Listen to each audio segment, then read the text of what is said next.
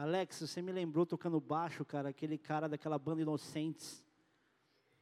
Clemente. Pastor, eu falei, gente, eu moro no mesmo mundo que todo mundo. Eu lembrei do cara, ué. Não é que eu nem lembro, não sei uma música dos Inocentes. Eu de repente saiba, mas não lembro. Eu só escuto louvores. E quando alguma música do mundo passa perto de mim, eu saio correndo. Quando passa alguém tocando um pancadão no carro, eu me ajoelho e choro. Não é o que eu procuro ouvir, né? Mas vamos amadurecer, né, igreja? A fé vem pelo ouvir, lembra disso. Então peneira as coisas que você ouve, tá? Não é a questão da doutrina da igreja, é a questão do bom senso. Amém? É bom falar com um povo inteligente, maduro e cheio de vontade de orar. Vamos orar?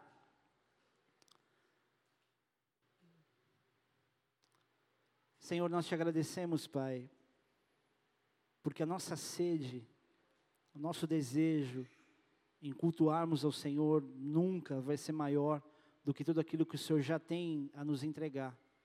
Nós te agradecemos, Deus, porque não sairemos daqui com menos do que aquilo que pelo nosso coração nós te entregamos. E nós te agradecemos porque o Senhor é bom, o Senhor nos salvou, Pai. Obrigado porque a nossa vida ela não se limita a esse tempo presente. Obrigado porque nós não somos as pessoas mais infelizes da terra. E nós te pedimos, Deus, nessa hora, traga-nos entendimento, discernimento da tua palavra, traz a mim condição de servir aos meus irmãos e assim haver discernimento, Deus, da tua voz através da tua palavra. Me conduz, coloca um guarda nos meus lábios e que seja esse momento, Pai, uma extensão do culto que queremos prestar ao Senhor. Em nome de Jesus. Amém. Igreja, essa mensagem, ela é muito simples hoje mas ela é um pouco difícil de pregar, porque dependendo daquilo que eu disser, eu posso certamente trazer cura para alguns corações pelo entendimento, mas eu posso ferir profundamente outros. Por quê? E eu vou falar isso desde já. Porque muito do que se diz num púlpito parece uma indireta específica. E às vezes a gente fala algumas coisas que realmente tem tudo a ver com a tua história, ou com a história de alguém, e por alguns terem compartilhado, talvez, alguma vez, ou comigo, ou com a Marcela, ou com alguém, dá a impressão, tipo, não, essa história é minha, isso aqui sou eu. Quantas pessoas já não foram na igreja e estavam ali bravos com um amigo que convidou e falou assim, meu, o que, que você for contar minha vida pro cara, meu? O cara tá falando de mim ali, cara, que vergonha, eu vou embora daqui. Tem alguém aqui que passou por isso já? Um, dois, três, quatro, não é? Então eu sei, eu tenho total consciência disso, e para que haja nesse momento uma possibilidade do teu coração se abrir, essa mensagem não foi construída baseada em ninguém. Não há uma história, uma experiência minha ou da minha esposa que me fez trazer para a igreja uma informação que tem a ver com essa experiência. Ah, eu vou pregar sobre isso porque aconteceu isso, isso, isso. Embora não seja errado, mas eu já estou me antecipando para dizer, para que o teu coração se abra. Porque senão é capaz de você imaginar, poxa, esse pastor, ele está fazendo de forma tendenciosa. Isso é malandragem, isso aí. E não é, querido. Eu não vou investir saúde para preparar uma mensagem que eu demoro horas investindo tempo no estudo, por causa de uma pessoa, de uma história, sendo que tem tantas pessoas aqui, histórias diferentes, que precisam sair daqui alimentada, amém? Então não seria nem estúpido de pregar sobre uma pessoa aqui. Então, ao decorrer, talvez você entenda por que eu estou me antecipando tanto, tá bom? Amém? Tudo isso, querido, porque a igreja ela é um lugar maravilhoso, mas é cheio de gente complicada. A começar em você. Tipo, eu? Eu também. Eu confesso que eu não sou a pessoa mais prática. Aliás, eu tenho uma tendência a ser prolixo. Sabe o que é um prolixo? É alguém que se prende aos detalhes e fica falando do detalhe um tempo, o tempo todo. Eu já preguei uma vez sobre o detalhe tanto tempo que eu não consegui voltar para a mensagem. Tudo bem, era o começo do ministério, 20 anos atrás. Eu não tinha muita ideia do que do que eu ia fazer por tanto tempo, enfim. Agora, uma das primeiras coisas que a gente aprende sobre esse convívio tão cheio de pessoas diferentes e de conflitos diferentes, é que a gente estando na igreja, a gente acostuma a, a, a entender que a igreja ela serve para acolher pessoas que não conhecem a Cristo, pessoas que são bebês na fé e precisam amadurecer no conhecimento da palavra. Né, ensinar esses bebês justamente a, a, poder crescer e não apenas continuar sendo infantis na fé, sempre aquela vidinha meio meia boca que nunca se aprofunda em conhecimento da palavra, enfim. E a igreja, ela tem muitos nomes, ela é chamada de diversos nomes. Um deles é que a igreja é a noiva de Cristo. Ela não é a noiva de uma forma individual, ela é, ela é noiva de uma maneira coletiva. Isso é uma das coisas que a gente aprende. Eu não vou pregar sobre isso, mas se quiser mais informação, conversa com o pessoal do Mergulhando na Palavra, que eles vão te ajudar. Outro nome dado à igreja é que nós somos uma família, é ou não é?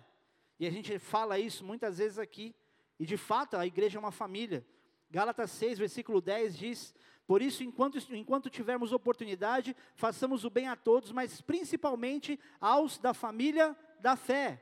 Marcos capítulo 3, versículo 33 diz: Então ele lhes respondeu, dizendo: Quem é minha mãe e meus irmãos? Isso Jesus. E correndo olhar pelos que estavam assentados ao redor, disse: Eis minha mãe e meus irmãos, porquanto qualquer que fizer a vontade de Deus, esse é meu irmão, irmã e mãe. Jesus estava dizendo naquele contexto ali que quem é família é aqueles que fazem a vontade de Deus. Então, de fato, a igreja é uma família. Marcos capítulo 10, versículo 30. Estou indo muito rápido, né? Tá. Eu não sei quem é mais sincero. Eu escuto os dois lados. Versículo 30 do capítulo 10 de Marcos diz assim. Aliás, versículo 29. Tornou Jesus: Em verdade vos digo que ninguém há que tenha deixado casa, ou irmãos, ou irmãs, ou mãe, ou pai, ou filhos, ou campos, por amor de mim e por amor do Evangelho, que não receba já no presente o cêntuplo de casas, irmãos, irmãs, mães, filhos e campos com perseguições, e no mundo por vir a vida eterna. Porém muitos, porém, muitos primeiros serão últimos e os últimos primeiros. Eu gosto muito desse texto, porque ele fala das renúncias desse tempo presente, de quando você abre mão dos confortos familiares, e isso também a gente encaixa muito bem na vida de pessoas que são, por exemplo, muçulmanos, que renunciam à família em favor da fé, e, e são realmente execrados da família, mas recebem cem vezes mais. Isso tudo para provar que nós somos uma família, amém? E a palavra de Deus diz que a gente recebe no tempo presente, já no presente, cem vezes mais. Então você que renunciou a muitas coisas por amor a Cristo, você não vai ficar sozinho.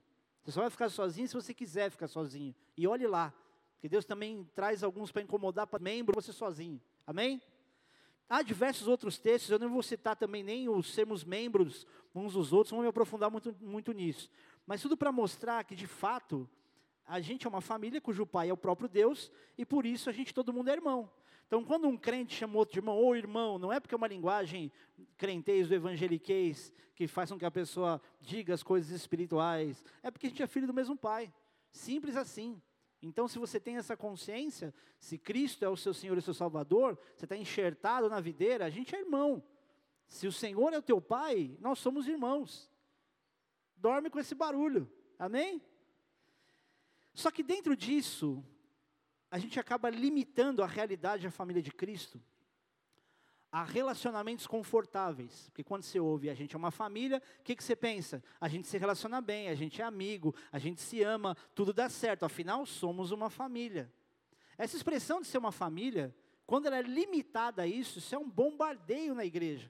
E esse é um dos pontos, uma das razões pelas quais muitas pessoas se frustram, porque elas limitam aquilo que a igreja é a ser uma família. Ela esquece que ela é noiva, ela esquece diversos outros atributos. E, e a família, de fato, você vai concordar comigo, ela, ela foi escolhida por Deus para fazer as pessoas crescerem. Pais preparam filhos para o mundo e não para continuar sendo a mesma família, por mais unidade que haja. Os pais preparam os filhos para que eles constituam outras famílias. Amém? Vocês estão aí? Vocês estão entendendo não? Está complicado? Estou falando muito rápido? Tudo bem, se eu tiver também vou continuar. Então, querido, um pai e uma mãe, quando preparam um filho para lidar com as adversidades, ele também prepara um filho ou uma filha para ser produtivo, para ser também relativamente independente, para também, em algumas circunstâncias, ajudar em casa. Então, se a gente pensar em ser uma família, entenda, a gente está preparando um os outros para que a gente cresça, para que a gente tenha produtividade, para que a gente seja próspero, para que a gente multiplique, para que a gente ajude em casa. Não é isso que a gente faz com dízimo e oferta? Se nós somos todos irmãos aqui, estamos na condição de famílias de Cristo e somos filhos, a gente também traz recursos em casa, como muito filho traz recursos em casa. Amém? Isso aqui é uma casa de oração. É o, é, o, é o congregar que a gente exercita aqui. Então, na família da fé, claro que isso não é, não é diferente. Amém? Mas a gente tem um problema ao caracterizar a família apenas como família, porque de fato a gente romantiza a família. A gente dá essa impressão de que por ser uma família, a família de Cristo, porque você renunciou a uma vida de loucura, porque aqui todo mundo quer ter um bom coração diante de Deus e tem o Espírito Santo, tudo dá certo e não tem desentendimento nenhum. Agora me diz uma coisa: qual família você ama mais? Essa daqui ou da sua casa? Tá fácil, vai. Porque se você falar que você ama mais essa família aqui, querido, talvez você esteja sendo inclinado a falar como um hipócrita. Porque a gente tem que amar mais a nossa família em casa. Porque é inclusive a nossa família em casa que nos respalda para poder fazer qualquer coisa aqui como família. É ou não é? Você tem que amar, querido, mais a tua esposa, o teu marido, os teus filhos do que o teu pastor. Você tem que amar muito mais o que você tem de comunhão e de unidade e de cumplicidade do que aquilo que acontece na igreja. Agora, se a nossa casa é o lugar mais legal, mais sensacional, se nele a gente tem problemas, por que, que a gente não teria aqui? Você já brigou em casa? Não, acho que só eu, né? Acho que só eu dei um soco na cara do meu irmão, só eu. Ele veio para cima de mim. Você já respondeu alguém mal em casa? Você já pegou dinheiro de alguém em casa? Ah, vai, vai dizer que você nunca fez isso. Achando que ninguém ia ver. E que inocência é essa que a gente tem de romantizar a família de Cristo imaginar que aqui não vai acontecer coisa pior do que aconteceu na tua vida, na tua casa.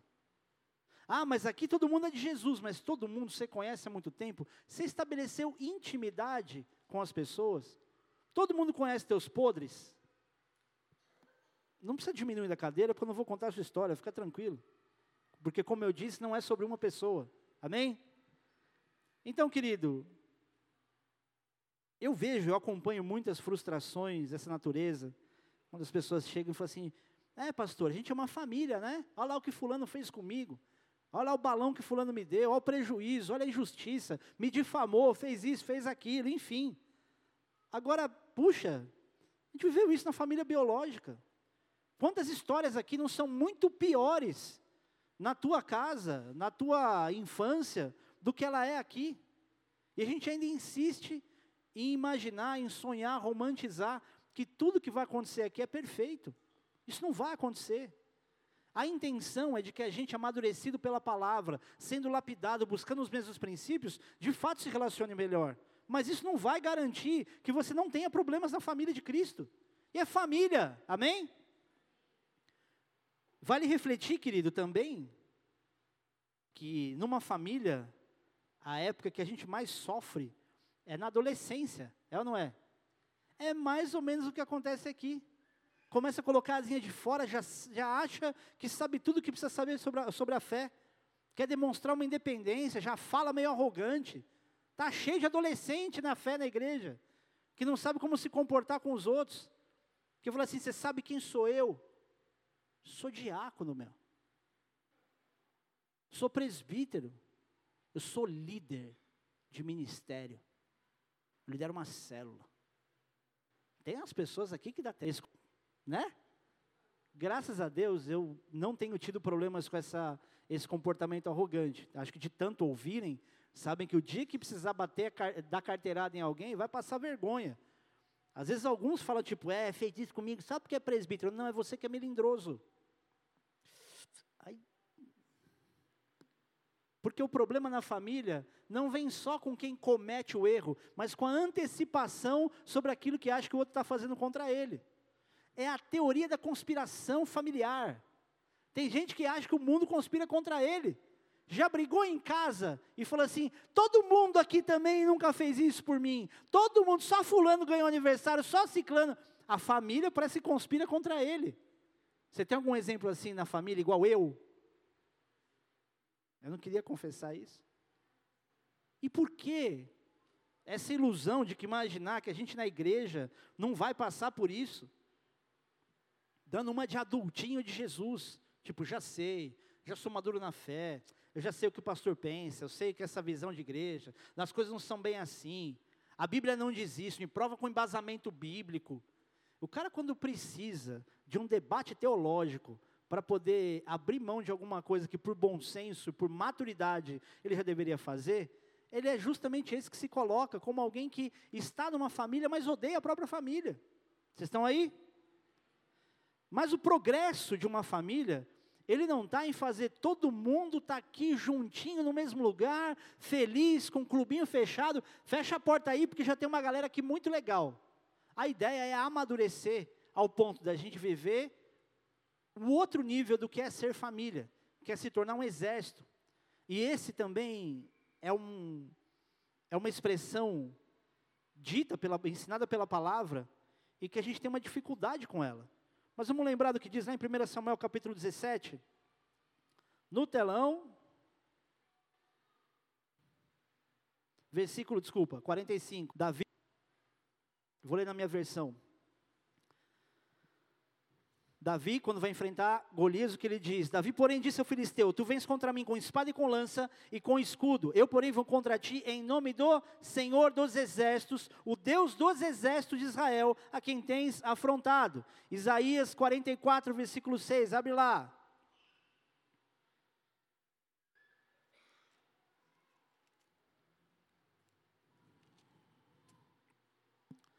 Assim diz o Senhor, Rei de Israel, seu redentor, o Senhor dos exércitos: Eu sou o primeiro e sou o último, e além de mim não há Deus. Amém? Ou seja, Deus é Pai, querido, mas também é homem de guerra. Como diz em Êxodo capítulo 15, versículo 3, chama Deus de homem de guerra. Por que isso? Porque ele é homem? Não, para dar uma conotação melhor de, do, do nosso entendimento, para nós temos uma associação melhor e temos entendimento de que Deus, ele se expressa em guerra na terra também. Amém? Ou seja, nós também somos um exército. Só que aceitar isso, quando a pessoa não amadureceu na fé, parece outra falácia de dizer, ah, somos uma família, tá bom, beleza. Ah, agora somos um exército. Não, é o que a Bíblia diz, nós somos uma família e nós somos um exército. Amém? Porque algumas pessoas não aceitam a igreja como exército. E precisa haver um equilíbrio disso. Se não se aceita como família, não se aceita como exército, precisa ver aonde você está pisando, o que, que você está pensando sobre a igreja. Tem os que não aceitam a igreja, como um exército, porque ela pensa, a gente é uma família, e família é amor, não tem guerra na família. Mas o exército ele não foi feito para guerrear entre ele. Amém? Ou ainda, não aceitam a, a igreja de Cristo como um exército, porque Todo mundo quer ser um general. E quando todo mundo quer mandar, a família se dissolve. Querido, existe uma hierarquia em força armada. Guerreiro existe em família. É uma questão de equilíbrio. Amém? E tem uns que são mesmo guerreiro, né? São tipo, ah, sou da guerra. Tem gente que fala que é um exército e você tem que ensinar para ela que ele também é uma família. Porque afinal de contas nós estamos em guerra. Nós somos um exército, tem que fazer com excelência, mas não tem misericórdia, não tem paciência, não tem comunicação. Vocês estão aí? A gente deveria, querido, viver o equilíbrio de ser um exército, mas vivendo como família. Quem aqui já serviu Força Armada? Levanta a mão com orgulho, vai, meu. Vai tipo, é, perdi um ano, perdeu nada. Não serviria de novo? Quem serviu serviria de novo? Tá, até a mão que não estava levantada, levantou. Eu serviria de novo. Foi o ano mais maluco da minha vida. Eu dormia três vezes por semana em casa. Minha namoradinha me traiu com meu melhor amigo. Ainda bem que eu sou casado hoje com uma mulher de Deus. Quanta coisa louca acontece num ano de serviço obrigatório. Você aprende, querido, coisa que você nunca sonhou que você aprenderia na vida. Até coisa que não presta você aprende. Aliás, muitas coisas que não prestam. Tem um cartazinho numa junta de alistamento que diz assim: aceitamos jovens, devolvemos homens. E aquilo é verdade. Tem cada frango que entra no quartel, o cara sai de lá maduro, casca grossa, tinha medo de tudo, Antes o cara, aí o cara já hoje olha, oh, tudo bem, já encara, olha olhos nos olhos. Para alguns aqui seria muito importante que você passasse. Porque o que tem de homem frango, meu, aqui não, aqui não, nessa igreja não. Aqui todos os caras são super decididos. Eles, quando eles vão atrás de uma menina, eles sabem bem o que eles querem. Nossa, que raiva que eu tenho de homem indeciso. Tipo, ah, não, não sei, sentiu de Deus que não era. Por que, que você foi atrás da mulher, o seu prego? Sentiu agora que não era. Deixa a mina apaixonada e tipo, não, senti, super espiritual. Mulher, deixa eu te falar uma Aí, te dar uma dica. O cara chegar em você, orou, não sei o quê, aí, sei lá, de repente beijou, de repente, tipo, passou um rodo na santidade. Se ele chegar depois com aquela conversinha, tipo, então, cara, eu sinto que não é de Deus, dá um tapão na cara dele, mas dá, estalado, e fala assim, só estou obedecendo ordens. Porque o safado que faz isso, que nutre algo no coração da mulher, ele merece alguma coisa, tá? E eu estou falando do púlpito, hein? É questão de consequência. Não estou dizendo que você tem que fazer isso. Mas, querido, pelo amor de Deus, né? Amém? Ou você sabe o que você quer, ou você continua sendo essa criança. Daqui 20 anos, você está aí instável, não sabe o que faz. Não sonha com um casamento perfeito. Sonha com um casamento que você se esforce para que ele seja perfeito. Amém? Agora, quem serviu Força Armada, você não cria uma família ali? É ou não é? E por quê? Por causa do treinamento por causa justamente de passar roubada todo mundo junto. O que mais une as pessoas, querido, são os problemas. É ou não é? Nunca, querido, Provérbios 17, 17 fez tanto sentido. Que na angústia que você faz o irmão. Cara, é tanta angústia. Por exemplo, eu não vou falar isso, não tem nada a ver com a mensagem, nem é tão santa aqui. Eu nunca escutei tanto pagode que nem na época do quartel. Eu nunca vi tanto cara se lamentando da vida. E principalmente por questões sentimentais. Sei lá, se não é porque a gente não voltava para casa nunca, né? Mas que bando de melancólico. Agora, já que a gente está falando de família e exército, a gente precisa entender que existe, querido, um exemplo do que é o equilíbrio ou do que é natural acontecer no meio de uma família que é um exército. Você quer um exemplo mais alta patente do que o time de Jesus? Me fala uma coisa, eles se entendiam em tudo? Claro que não. E geralmente quando havia discordância, o motivo às vezes era ridículo. Ou até, tudo bem, em virtude do engessamento espiritual de alguns, coisa que crente criado em cativeiro faz muito bem, né? Crente criado em cativeiro briga com os outros por causa de religiosidade, por causa da visão da igreja, não sabe conversar. Vocês estão aí? Tem algum crente em cativeiro aí? Tem, né? Sempre tem. Um exemplo de ridículo disso é o desentendimento entre, entre eles, lá em Lucas capítulo 9, vamos abrir lá só para passear?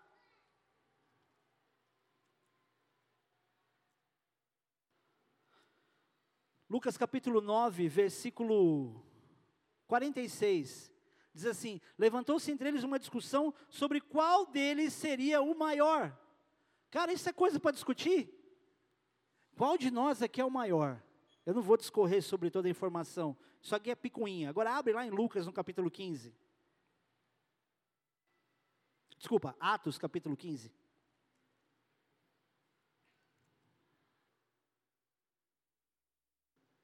Diz assim: Alguns indivíduos que desceram da Judéia ensinavam aos irmãos: Se não vos circuncidades, segundo o costume de Moisés, não podeis ser salvos.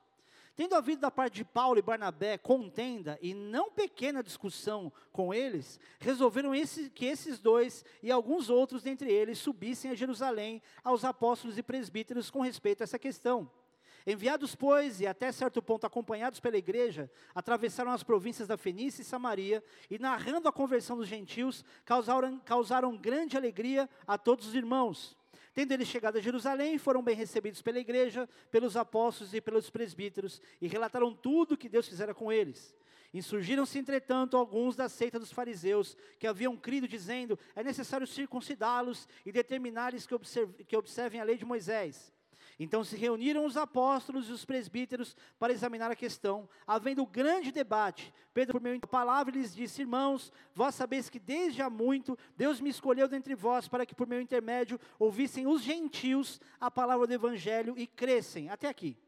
Na verdade, é, eu estou só otimizando. Isso aqui foi o início de uma discussão entre Pedro e Paulo. E se você quiser se aprofundar melhor, eu quero dar um pano de fundo só, mas não vou me aprofundar sobre os detalhes. Você pode olhar em Gálatas, no capítulo 2, versículo de 11 a 21. Você vai ver Paulo dando a versão desse comportamento aqui de Pedro. Aqui são situações onde cada um está contando uma parte aqui. Amém? E essa parte final, muito famosa, melhor abrir lá Gálatas, vai. Vamos lá.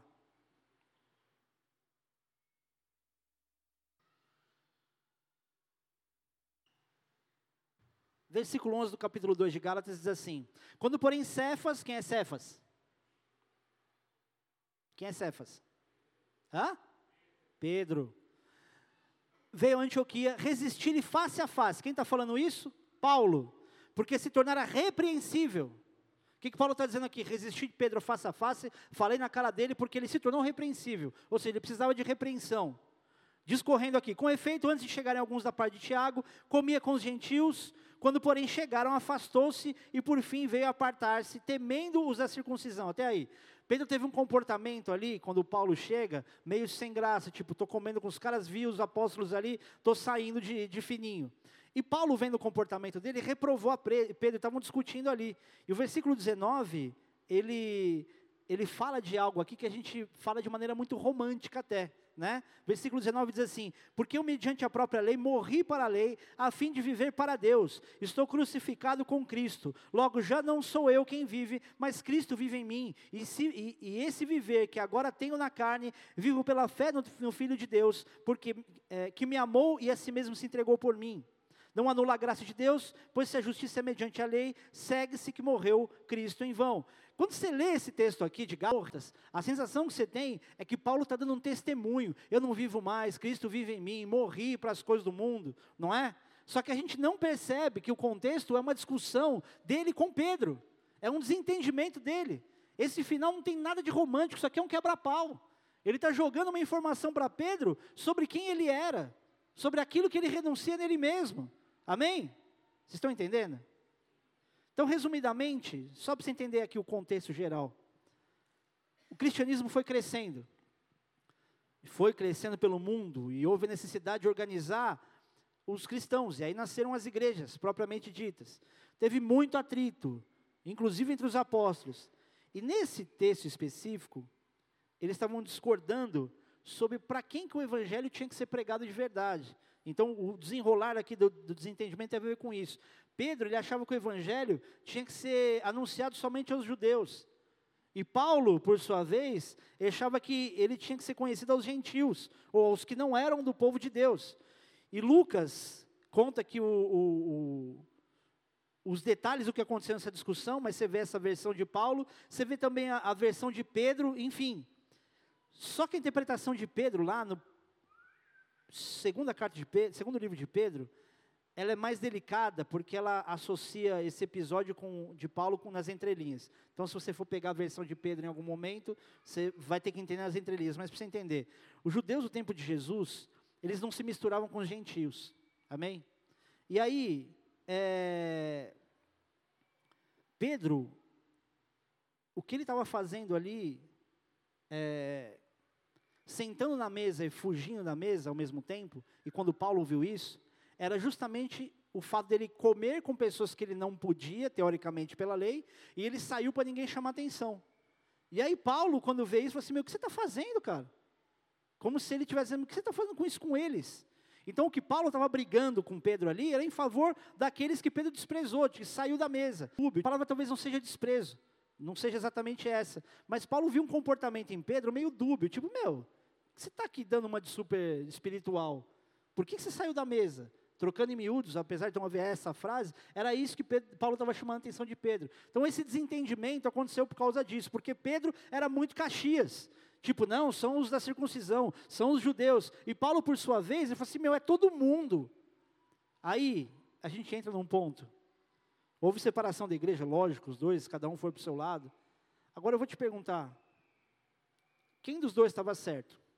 Pedro, porque queria salvar o povo de Deus, ou Paulo, porque queria ir para os gentios e não se concentrar no povo de Deus?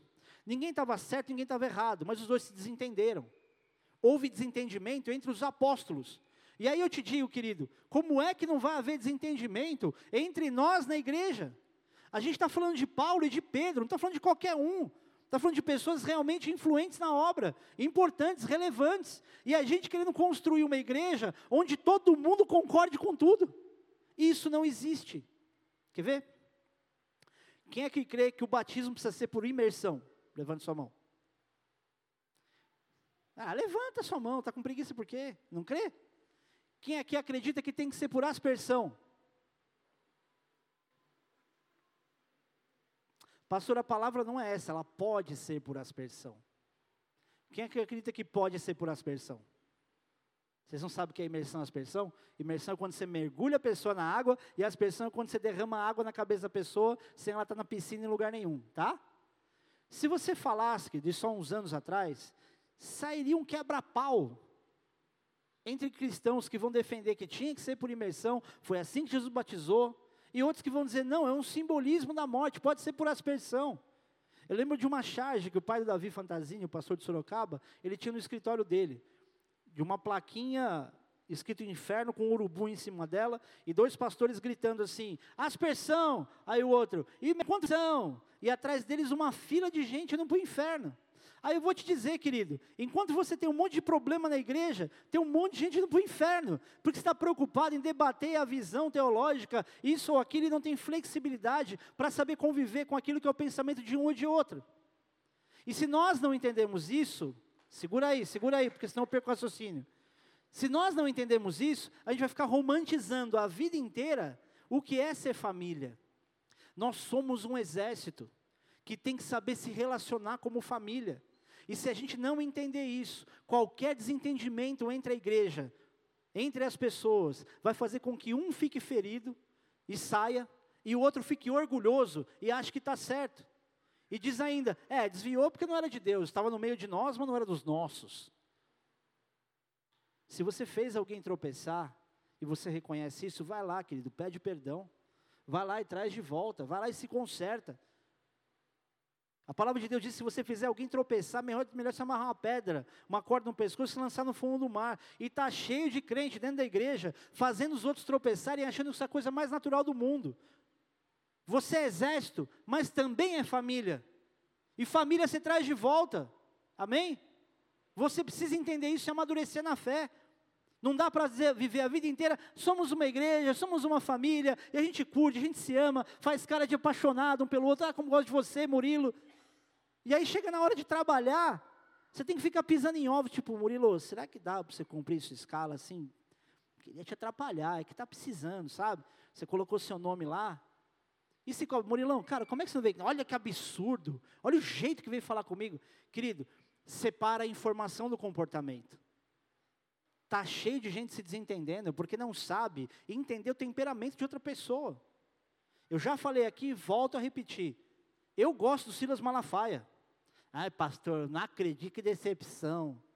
Ué, estou sendo sincero, mas sabe por quê? Porque eu sei separar a informação do temperamento. Eu olho para a informação e falo, meu, ele está certo. E a gente olha para o temperamento e fala, podia ser diferente. Vocês estão aí?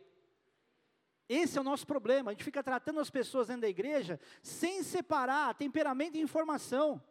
Querido, temperamento, você vai olhar com óleo de misericórdia, você vai ser exercitado pela palavra, vai ter que ter paciência, fruto do Espírito, porque longo ânimo, ter um amor paciente, não é responsabilidade do outro, é o meu. Se alguém te trata mal e você se fere rápido, você precisa ter algo, querido, de amadurecimento, a crescer em você, para que as coisas não te firam assim. Vou te dar um exemplo prático. Eu e a Marcela, a gente foi muito traído em Brasília.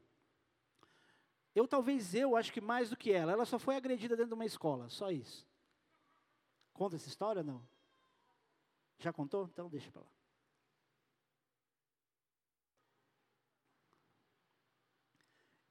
E o dia que eu amadureci, o que eu entendi que eu tinha amadurecido, foi um dia que alguém me contou uma história muito triste de traição, e eu olhei para aquilo com uma indiferença sobre a atitude que a pessoa teve, e com uma tranquilidade sobre a pessoa que fez aquilo, eu falo, puxa, eu acho que eu amadureci. Eu acho que estou amadurecendo. Eu não vou dizer, querido, que eu nunca vou reagir mal se alguém falar mal de mim, se alguém me trair, mas eu entendi ao longo do tempo que, cara, essa pessoa não sabe o que está fazendo. E a gente precisa ter esse entendimento. Muitas pessoas que te feriram, elas não sabiam o que estavam fazendo. E se você que conhece a palavra, tem maturidade, tem onde se apoiar, tem o Espírito Santo, você tem obrigação, querido, de restaurar esse relacionamento. É, pastor, tudo bem, perdão sim, mas confiança, sabe como é. Eu entendo você. Só que nem sempre você vai precisar o tempo todo estabelecer um tipo de, de, relacionamento, de vínculo, que te coloque à prova por causa da confiança. Mas o tempo todo você vai ter que olhar para o seu coração e entender que você já perdoou aquela pessoa, que você virou uma página, que a pessoa de repente não tinha ideia do que estava fazendo, ou dentro da razão dela, ela achava que ela tinha razão de fato, e você precisa entender aquilo. É a razão pela qual eu. Ixi, isso eu não devia falar. Quando a gente pede para Deus colocar guarda na boca, Ele põe mesmo, né? Amém.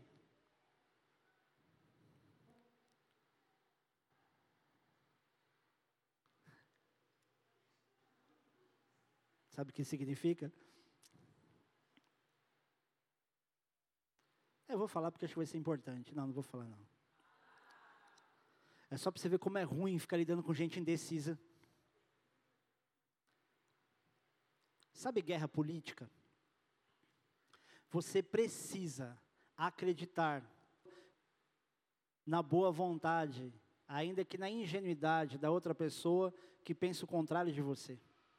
E como isso é difícil. Briga de Bolsonaro com não sei o quê, é ou não é? Quantas famílias tiveram briga em casa?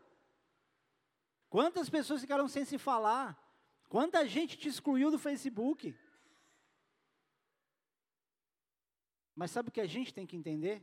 Nós temos que entender que a pessoa ela tem a melhor das intenções, ela pode até estar errada diante daquilo que nós enxergamos como correto, mas a intenção da pessoa também precisa ser valorizada. Porque Deus conhece os nossos intentos. E você precisa saber que se alguma pessoa tem uma boa intenção, por mais estúpida que seja a ideia dela, você não pode se relacionar mal com essa pessoa só porque a ideia dela é a coisa mais absurda do mundo. Você tem que separar a informação da pessoa. Nessa hora, querido, a informação ela é menos relevante do que o teu relacionamento com essa pessoa. Vai dar abraço em esquerdista ou em bolsominion que seja. Você tem que saber se relacionar assim.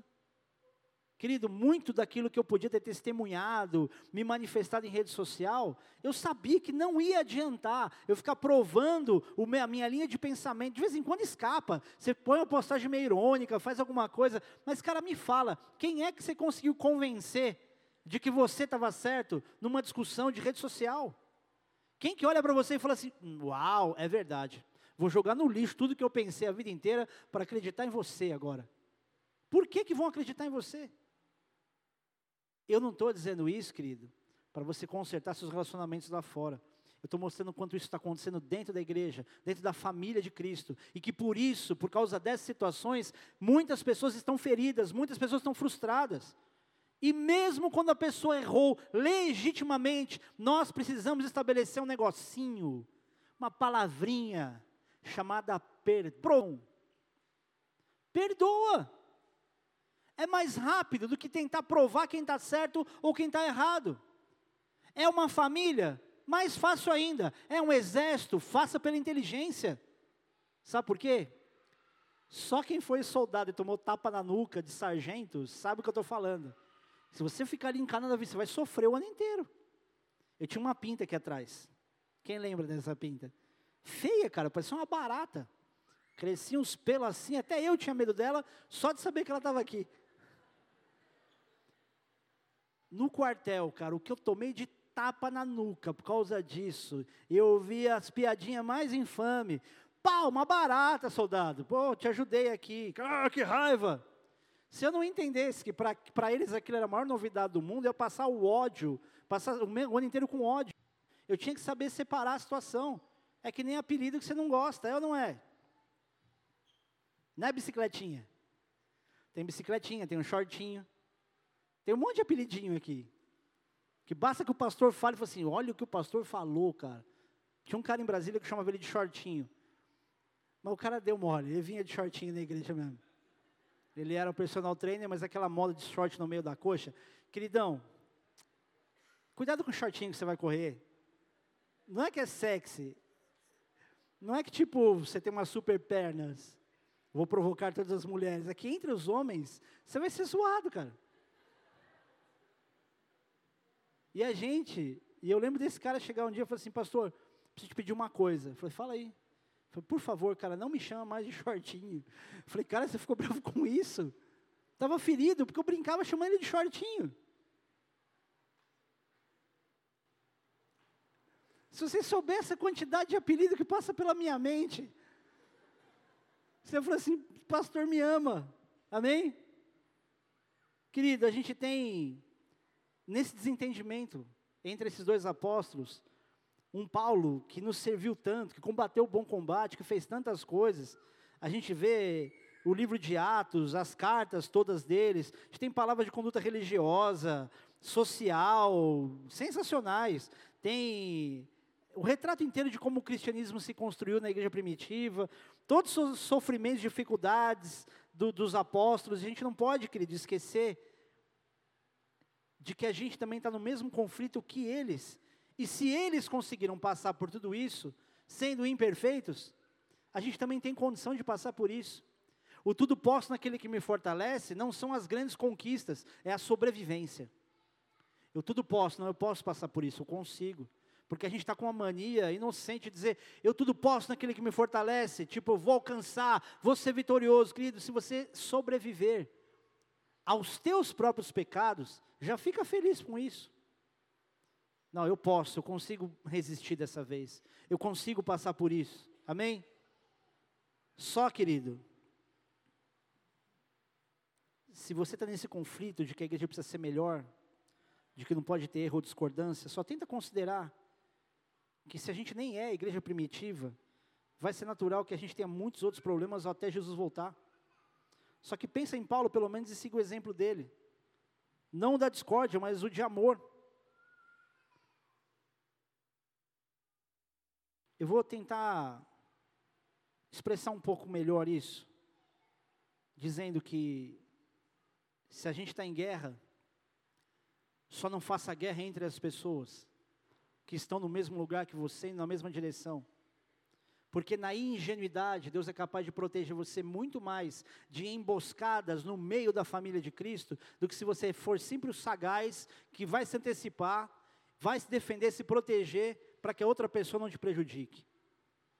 Você vai ser prejudicado entre a igreja. Você vai ser injustiçado, você vai ser mal falado.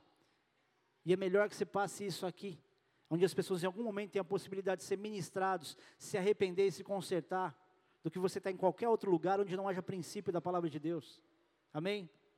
Então, se você sabe que tem que lutar, luta contra uma pessoa só, contra a sua própria natureza, contra os seus sentimentos, contra as coisas que brotam na sua mente, no seu coração, para você não estagnar, para você não parar, porque Deus tem muita coisa para fazer através daqueles que estiverem de pé, no mínimo disponíveis, não dos competentes, mas daqueles que olham para tudo isso e falam assim: paciência, tem que passar por isso, vamos, porque existe algo muito mais valioso que a eternidade do que aquilo que a gente vive dentro da igreja. Só que começa por aqui, porque a igreja é o ponto de partida. Nosso problema na igreja é que não são os outros, é o nosso ego. Somos nós. E enquanto isso não for vencido individualmente, não tem avivamento individualmente. Deus pode mover céus e terra, pode acontecer a maior manifestação do poder de Deus num culto, mas individualmente você vai se sentir fora disso. E esse é o nosso desafio, queridos, ser família e ser exército, para então a gente ser de fato o povo de Deus e essa nação de Deus. Eu separei um vídeo aqui muito simples disso. Por favor, coloca aí para mim. Amém.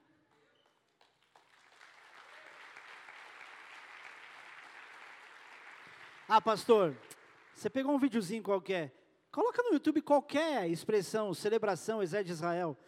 Chove vídeo assim. Em qualquer lugar, ao ar livre. no templo, fora dele. É ou não é? É a natureza deles. E eles não estão falando de uma música alegre, eles estão falando sobre Deus, sobre a fé, sobre o que é o exército. Aquilo é celebração. Pede para o exército brasileiro fazer uma celebração. Coloca uma caixa de som. Que música você acha que vão colocar lá?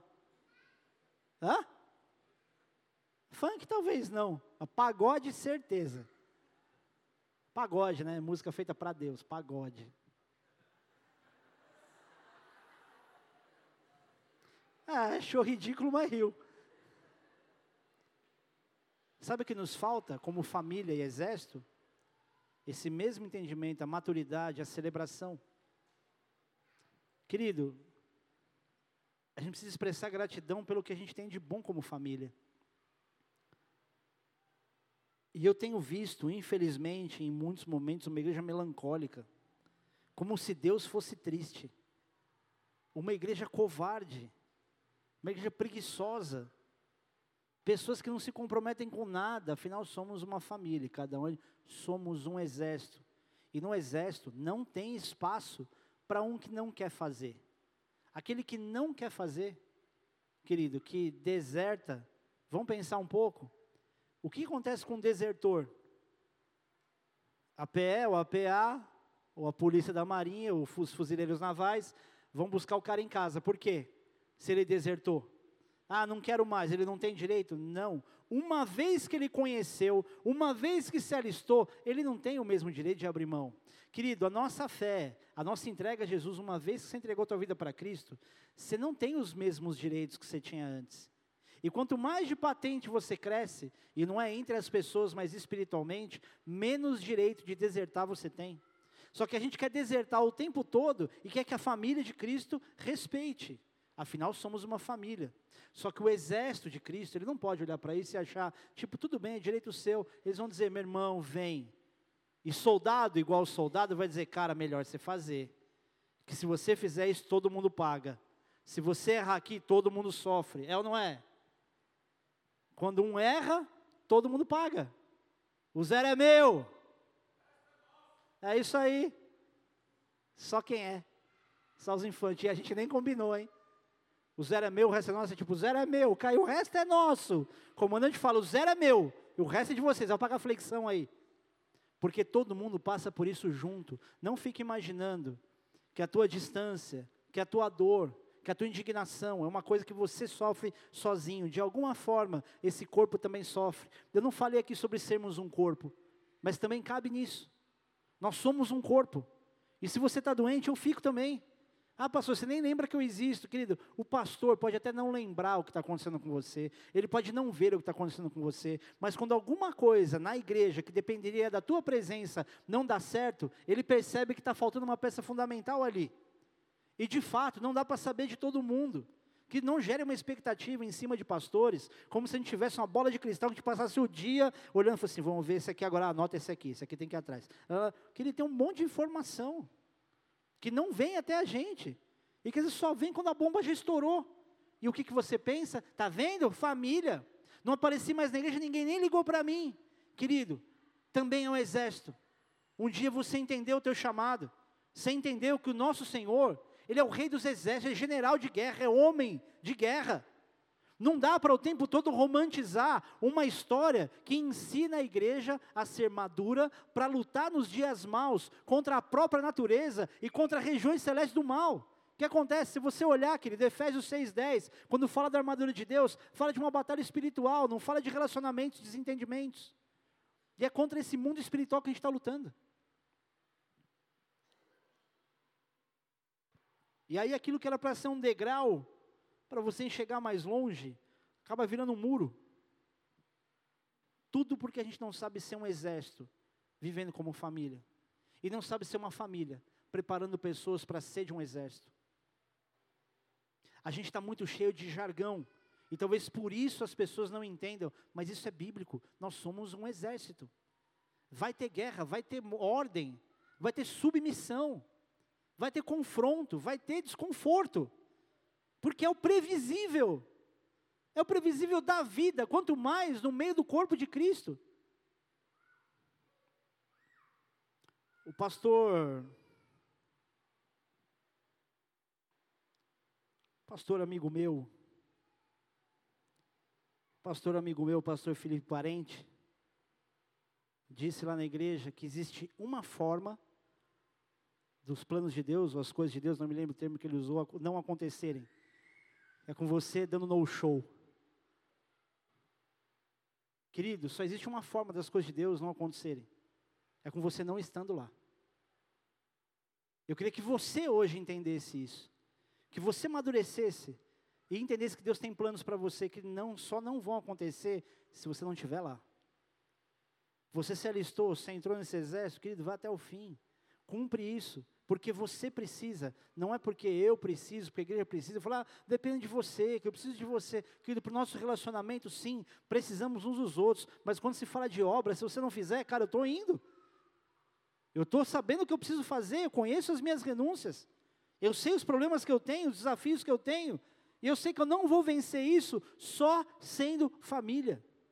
Eu vou precisar olhar para isso e vencer sendo exército. O que, que a gente faz no exército? Querido, o exército da família de Cristo só deixa o ferido para trás quando é indisciplinada. E a gente está cansado de ouvir, é, o exército de Cristo, a igreja é o único que deixa o ferido para trás. Não, a igreja é indisciplinada, mas aquela que entende o que é ser um exército, ela sabe que ela não pode deixar para trás. E aí, quando se perde um combatente, quantos combatentes se perdem numa guerra? Três o que está ferido, o que vai carregar o ferido e o que vai carregar o equipamento do ferido. Não é que você fica ferido, tipo, não, não, querido, você está dando um desfalque muito maior. Você é alguém muito relevante para a obra. Você precisa disso. Eu só entendi o quanto o serviço militar obrigatório foi importante para mim depois que acabou. Durante, meu irmão, era horrível. Era muito chato, era insuportável. Escutar grito, nunca dormir, acordar cedo, terminar, dormir tarde ganhar menos que um salário mínimo. O único trabalhador no Brasil que ganhava menos que o salário militar, cara. Faz um trabalho arriscado, chato, insuportável. Mas, meu irmão, quando terminou o ano, como a gente chorava. E você não sabia se estava chorando de alívio, de não precisar mais ir, ou você chorava porque você fala, cara, eu entendi o valor de tudo isso aqui. Daquilo que foi construído nas lapidações, nas humilhações. Querido, quem não sabe ser humilhado e entra no quartel é obrigado a aprender. Não tem biquinho. Faz biquinho para o seu sargento.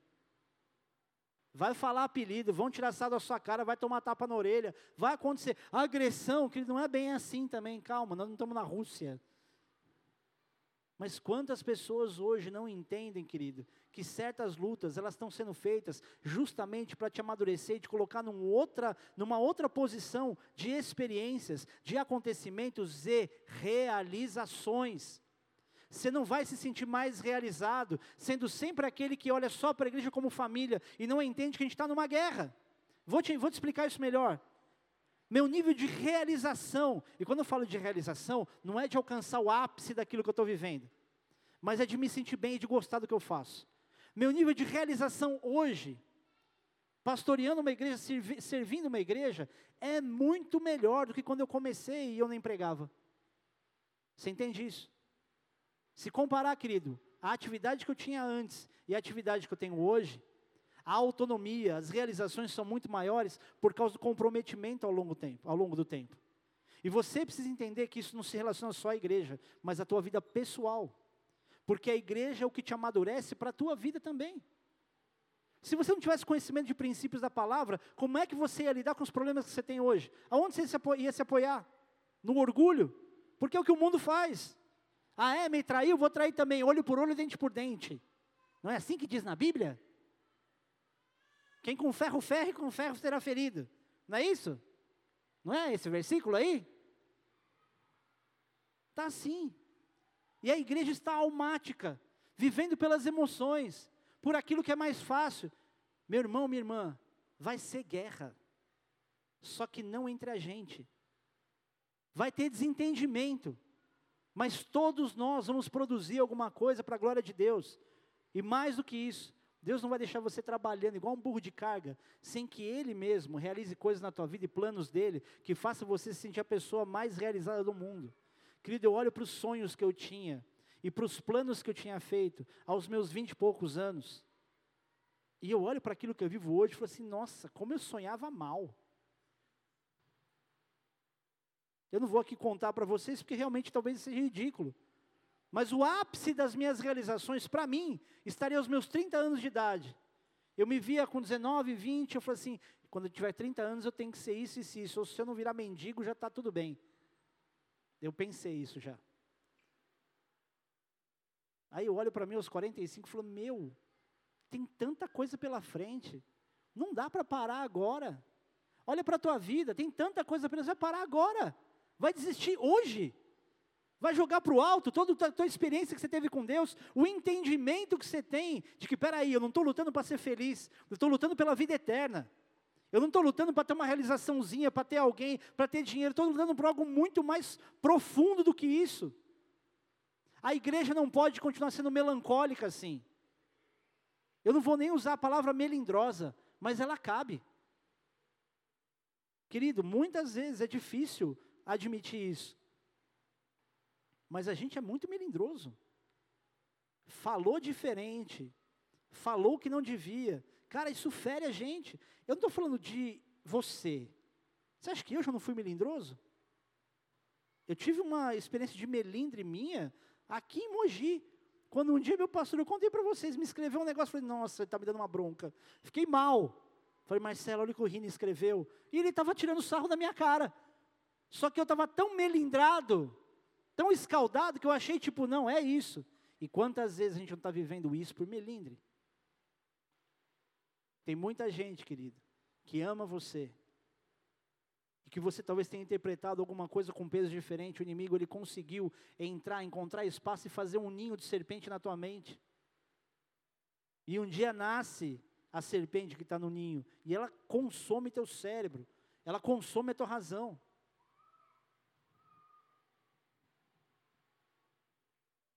E guerreiro, querido, é servo, não é aquele que se preocupa em ser líder. Se você assistiu Tropa de Elite, você vai se lembrar do momento aonde no curso de formação, cada hora o Capitão Nascimento nomeava um xerife para a tropa. Você vai ser o xerife. Eu quero, hum, estou lascado. Porque a responsabilidade era maior. Ela falou assim, fulano, você vai ser o xerife. Eu disse isso, Senhor! Se Deus te der liderança, autonomia, será que não é isso que você faz? Porque quem pede, querido, autoridade não sabe o que está pedindo. Se você pede autoridade para Deus, para Deus te dar autonomia, você não tem ideia do que você está pedindo, do problema que você está arrumando. A gente sem pedir ao longo do tempo percebe que ter autoridade não é tudo. Porque dentro de corações de pessoas que têm autoridade, há sentimentos também. Não pensa que a pessoa que manda, ela manda e está ignorando você. A gente sofre, meu. Quantas vezes eu não fiz coisas que eu me arrependi, ou comportamentos que eu tive, e que eu falo, cara, podia ter feito, não fiz por mal, mas podia ter feito diferente, fico lá eu, meu Deus, remoendo, puxa, eu preciso resolver essa história. Como será que a pessoa está? A gente amadurece um pouquinho e fala assim, não fiz por mal, depois eu resolvo, não tem como ficar resolvendo tudo ao mesmo tempo. Alô? Vocês estão aí? Que, que a palavra de Deus diz? Que desde os dias de João Batista, o reino de Deus é conquistado a força. E aqueles que se esforçam se apoderam dele. Agora me fala uma coisa: quem se esforça mais? Soldado ou comandante? Hã? Ah, então ser comandante não quer dizer nada? Não. Para chegar a ser comandante, um dia você passou por um processo de servidão. Então esquece a história do outro, olha para a tua. Eu preciso fazer força para poder conquistar alguma coisa que é maravilhoso para mim, que é o reino de Deus, é o governo de Deus. Se não houver força, se não houver esforço no meio de um exército, você vai ficar imaginando que essa historinha de exército só para animar você a trabalhar na obra. Querido, deixa eu te contar uma coisa. Tem um monte de ministério aqui precisando de gente. Atalaias é um. Precisa de gente no Atalaias. Ministério infantil é outro. Tem um monte de ministério, um monte. Mas mais importante do que você servir em qualquer ministério, é como é que você vai estar em termos de maturidade para a tua realidade de vida. Porque ninguém está preparando pessoas para servir em ministério em dia de culto. Igreja é o lugar mais improdutivo que existe. Pastor, que absurdo, sabe por quê? Porque ela funciona em dia de programação. A gente só é guerreiro do exército de Deus em dia de culto, em dia de evento. Será que foi essa a guerra que Deus chamou para viver? A nossa guerra, querida, é uma realidade que não cabe aqui dentro e não cabe nesse horário, nesse tempo. E é a tua guerra. E se você não entender quem você é no meio dessa família, no meio desse exército, você vai passar a vida inteira reclamando de tudo, insatisfeito, inseguro, sempre precisando de alguma coisa nova para tentar ver se ela calma o teu coração, mas não tem jeito. Não tem a ver com lugar, tem a ver com uma realidade de maturidade que você precisa enfrentar para experimentar o que Deus planejou para você, porque Ele tem planos para você.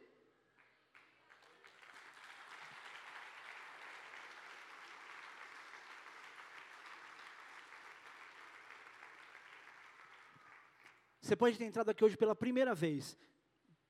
A Bíblia fala que o diabo é o pai da mentira. Então, se eu estiver mentindo só para te agradar, eu estou agindo como filho do diabo. Então, acredita nessa verdade. Deus tem um plano para você. Ele tem um plano para todo mundo, então, pastor, tem. Mas alguns ignoram e outros valorizam. Alguns vivem o melhor de Deus por causa da obediência aos planos de Deus. E outros passam a vida inteira tentando dizer para Deus o que, que o plano dele é tão relevante que Deus tem que fazer. Deus, eu estou te pedindo isso, faz isso, Senhor, me dá aquilo. Se Deus não te der nada do que você pediu, e você entender que você tem que viver os planos dele, os sonhos dele, você vai viver as maiores realizações da tua vida. Eu tenho vergonha dos meus planos, dos planos que eu já fiz. Eu tenho vergonha diante de Deus. Eu olho e falo, nossa, que medíocre, que infantil, que limitado. Os meus sonhos hoje não têm a ver com as minhas vontades, tem a ver em descobrir o que, que será que Deus quer. O que será que Deus quer fazer? Enquanto isso, eu obedeço aquilo que está mais próximo. Você tem um plano, querido, para viver com Deus. Você pode ter entrado aqui pela primeira vez e falar, pastor, você nem me conhece, nem dessa igreja eu sou. Grande coisa. Você acha que Deus olha para você, colocou um carimbo, bola de neve na tua testa e fala, agora pode receber uma palavra profética? Não. Você é uma vida, tem um sopro de vida de Deus em você. E Deus te trouxe aqui para você entender que a vida que você está levando até agora não satisfaz nem a você. Por que, que você vai ficar fugindo? Abaixa a guarda diante de Deus, porque não faz sentido você ficar se defendendo de um Deus que te ama. Só que a tua visão sobre Ele também precisa mudar. Deus não é, querido, o Jesus que está pregado na cruz, ou que está na pintura, com aquela cara morta, como um símbolo morto de uma geração morta, como diz aquela música. Um símbolo morto de uma geração que morreu. Ele está vivo. Ele ressuscitou. Se a gente não tivesse crendo e vivendo isso, o que, que a gente está fazendo aqui? Se Jesus não tivesse ressuscitado, nenhuma igreja na terra teria razão de existir. Todos os crentes, todos os cristãos que você vê no mundo, só estão lá porque Jesus ressuscitou. Ele dividiu o calendário. Ah, eu não acredito nisso, naquilo. Que não é o que você acredita, é o que é. Porque tem muita coisa que você vai acreditar à medida que você conhece.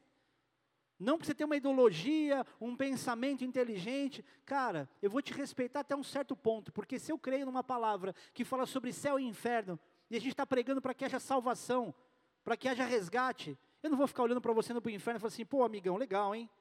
Você veio aqui na igreja? Legal. Poxa, espero que você tenha gostado. E ver você indo para o inferno e ficar te respeitando. Porque aí eu seria a pessoa mais mentirosa desse lugar. O maior ator, o maior hipócrita. Nós não estamos fazendo teatro aqui. Tem dor aí nessa vida, tem dor em você, tem dificuldade, tem desafio. Você não está ouvindo uma palavra que te faz sentir um pouquinho melhor. Você está ouvindo um chamado, um despertamento, uma convocação de Deus para dizer: você tem que entrar no exército. Você não tem que entrar só na limitação de uma família. A família vai existir, você vai ser acolhido, você vai ser amado, você vai ser alimentado. Mas entenda, tem uma guerra que está todo mundo lutando. E Deus te chamou para isso ontem, não foi nem hoje. Feche os teus olhos por um instante. Eu quero fazer uma oração por você que está aqui hoje, entrou aqui, e talvez você não seja realmente a pessoa mais fã de religião. E eu vou dizer algo para você, eu também não sou. Só que você sabe que você é um pecador e precisa de perdão e salvação. E eu quero te convidar a fazer a oração mais importante da sua vida, pelo menos nesse momento, que é admitir que você é pecador e precisa de perdão e da salvação que vem através de Jesus. Se você está aqui, querido, e não confessou ainda essa condição e não entregou sua vida a Jesus, faz essa oração comigo, só isso, mas faz de todo o teu coração, aonde você está. E eu peço que toda a igreja também repita. Então rasga o teu coração e diz assim: Senhor Jesus, o Senhor me trouxe aqui. Eu não entendo tudo que o pastor disse, mas algumas coisas entraram no meu coração. E eu admito que eu sou pecador. Eu admito que preciso de salvação. E eu desejo a salvação que vem através de Jesus Cristo. Jesus, de alguma forma eu sei que o Senhor está me ouvindo. Então eu te peço, entra no meu coração. Espírito Santo, toma posse da minha vida, porque eu quero me entregar completamente nas tuas mãos. Em nome de Jesus, escreve o meu nome no teu livro da vida. Amém. Pai amoroso, nós te agradecemos porque nessa hora está havendo festa no céu pelo pecador que se arrepende. Porque nesse momento, Senhor Deus, os teus filhos vão começar a experimentar aquilo que o homem é incapaz de fazer por outra pessoa. Vão começar a experimentar o que é a visitação do teu Espírito Santo. Vão sentir, Senhor, a paz que vai além daquilo que o homem consegue explicar sobre paz. Que nesse momento, Senhor, sejam marcados por ti. Sejam visitados com alívio, com esperança, com renovo, com pensamentos, Pai, e valores renovados para que entendam que esse momento não foi um encontro com uma religião, mas foi, mas foi um encontro com o Criador dos céus e da terra.